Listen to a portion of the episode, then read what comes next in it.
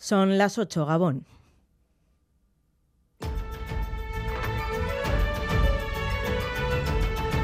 Crónica de Euskadi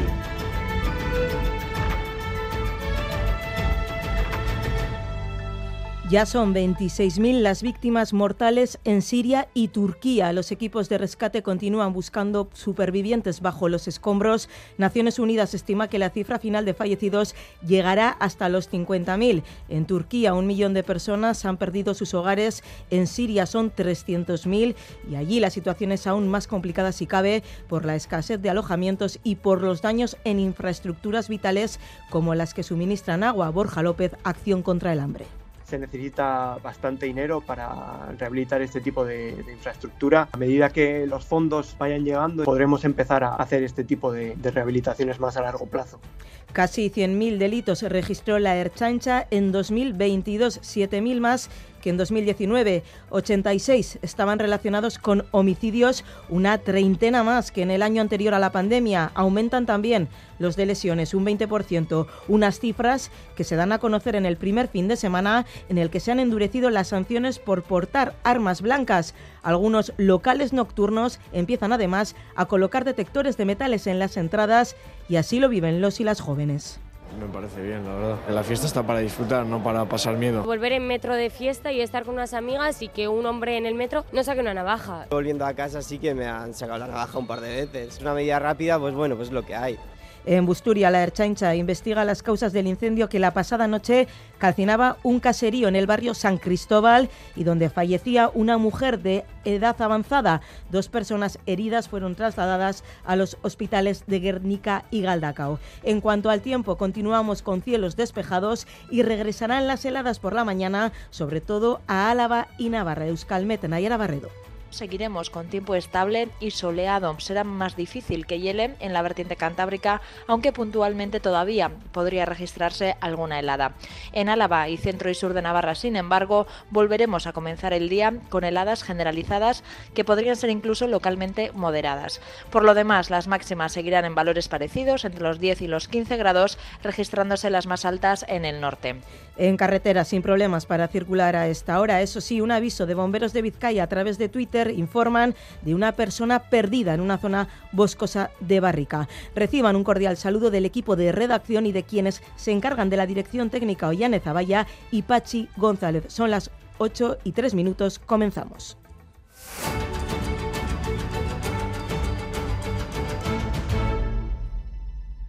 Naciones Unidas estima que las víctimas mortales en Siria y Turquía podrían superar las 50.000.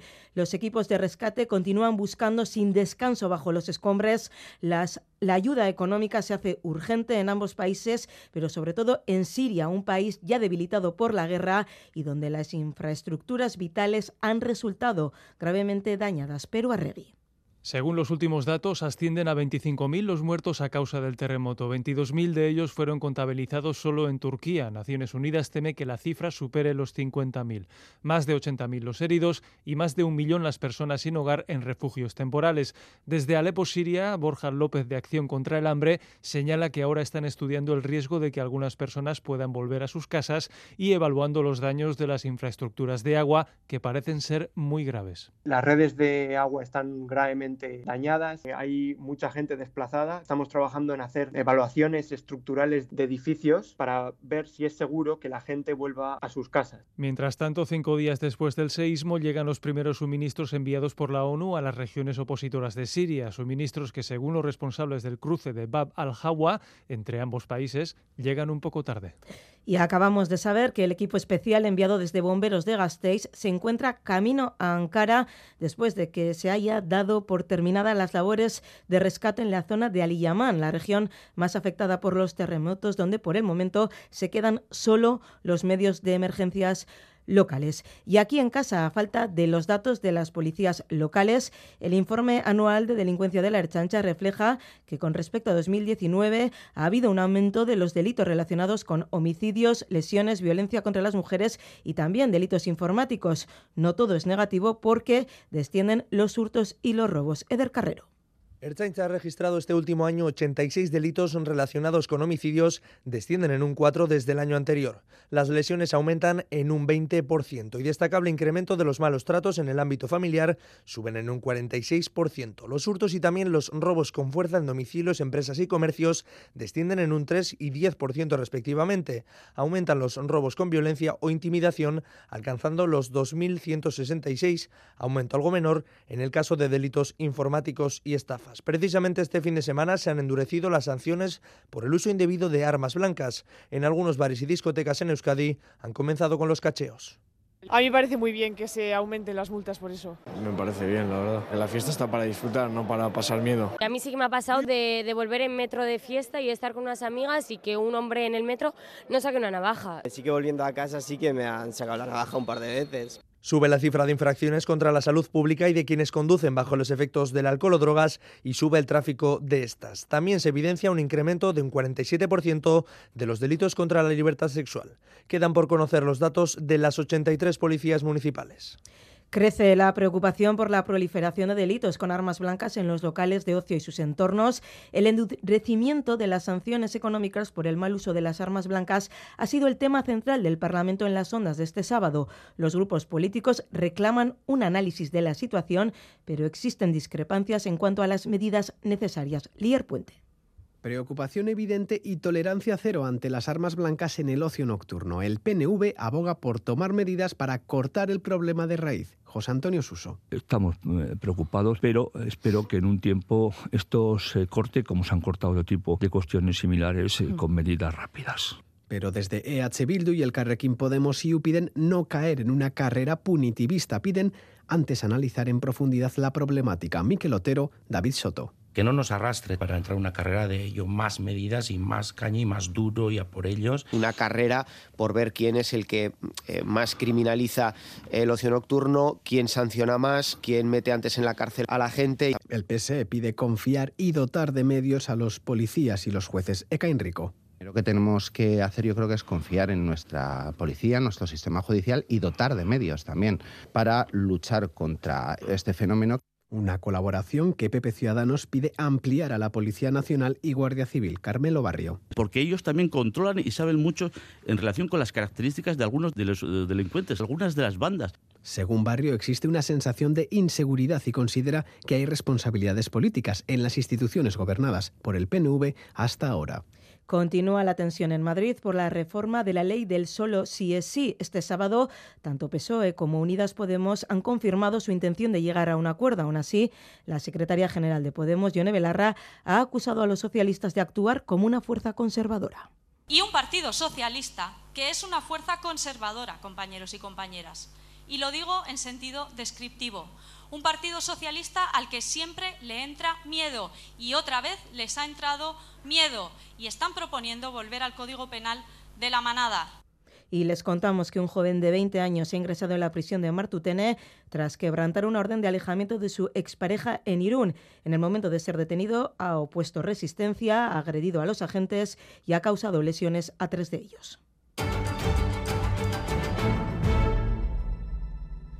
Gogora ha entregado los restos de seis gudaris y milicianos exhumados en el cementerio de Begoña y en Gamizfica a sus familias, poniendo fin así a décadas de búsqueda. Ahí iglesia. Sin poder contener las lágrimas, han recibido las cajas con los restos de sus familiares. Todos los seis gudaris y milicianos fallecieron en el 37 durante la Guerra Civil en los combates previos a la caída de Bilbao. Cinco han sido exhumados por Aranzadi en el cementerio de Begoña en Bilbao y un sexto en Gamizfica en un terreno particular. Escuchamos a Begoña, sobrina nieta de Ramón Crespo, Fernanda, hija de Fernando Laera, y a Maribí, sobrina de Martín Favo.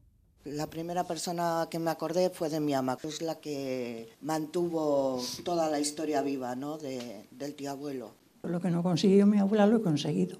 Saber dónde estaba, porque era su hermano y habían ido juntos a la guerra encima, se sentirá orgulloso de lo que he hecho. También han participado los familiares de Pachi Jaca, José Martín Arrieta e Ignacio Lopetegui. Hay 78 familias más en contacto con Gogora que buscan a sus familiares. Ha sido un acto emotivo y ha cerrado el acto la consejera Beatriz Artola Zabal. Este es mi último acto como consejera de Igualdad, Justicia y Políticas Sociales. He tenido el honor Con la voz entrecortada se despedía en el que ha sido su último acto bajo este cargo, antes de presentarse como candidata a la alcaldía de Vitoria-Gasteiz. El Instituto Vasco de Criminología contabiliza más de 5.000 casos de torturas en Ego Euskal Herria. Eguiari Sor ha celebrado en el barrio Donostierra de Inchaurrondo un acto con la presencia de decenas de víctimas de tortura para denunciar que las cifras evidencian el uso masivo y sistemático de la tortura ante el silencio y la impunidad que consideran guardan las instituciones. Y Sone Fernández, portavoz. A fin de que la realidad de la tortura salga de la sombra a la luz, pedimos compromisos, compromisos y pasos sólidos para profundizar en el camino del reconocimiento y de la reparación social, política e institucional de las personas que hemos sido torturadas. Y, por supuesto, también pedimos que se desarrollen mecanismos para establecer garantías de no repetición. Y en Iparral de Bayona ha sido escenario de la mayor protesta de estas últimas semanas contra la reforma del sistema de pensiones. Sindicatos y ciudadanía se han unido para mostrar su, su rotundo rechazo a las medidas. Aitor Sagarzazu. Entre 15 y 20 mil personas se han reunido en las calles de Bayona, según han notificado los sindicatos organizadores. Han mostrado su desacuerdo firme con la reforma del sistema de pensiones. Gazte guztientzat azkenean garrantzitsua dela, hau ere gure borroka delako. Ezin onartua da eta gainerat emazte batek hori proposatzea eganez guretako emazteak hobekio izanen dela, gutaz trofatzea da. Aurkipiak eta ezautzen du jenden dako, ez da bate xuxen. Borrokatu behar dugu eta langileak gure artean La reivindicación principal es que la edad de jubilación no se retrase de 62 a 64 años y sobre todo rechazan que para obtener la pensión completa haya que cotizar durante 43 años. Todos los sindicatos también están de acuerdo. Hay que parar la reforma. Escuchamos a Jean-Pierre Echeverri, CFDT, Sandra Pereira, CGT y Eren Muruaga, LAB. Kutsak ez du zilorik eta dirua nahi dute bildu beste zilo batzuen tapatzeko. Que l'on veut travailler moins, gagner plus et que la parole de la société soit entendue. Atzera bota bar dela erreforma guzia, badira beste alternatibak, beraz segituko dugu aurrera, ez dugu besterik. Tras este nuevo impulso al movimiento, ya han fijado una quinta fecha para la protesta, el jueves que viene, 16 de febrero.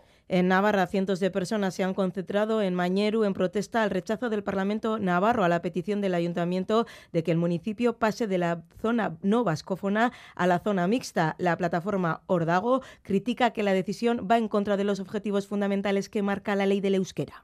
Mientras en la zona mixta podríamos tener la opción de poder estudiar en Mañeru sin la necesidad de bajar a Puente a estudiar, ya que al final, eh, como aquí no había modelo de los eh, chavales que querían estudiar en euskera tuvieron que bajar a Puente. Mañeru es el único pueblo de la zona de Valdemañeru que no pertenece a la zona mixta y creemos que es el momento, ahora que lo hemos pedido tanto las personas del pueblo como el ayuntamiento en el pleno, pues de que se tenga en cuenta y, y se respete un poco la voluntad.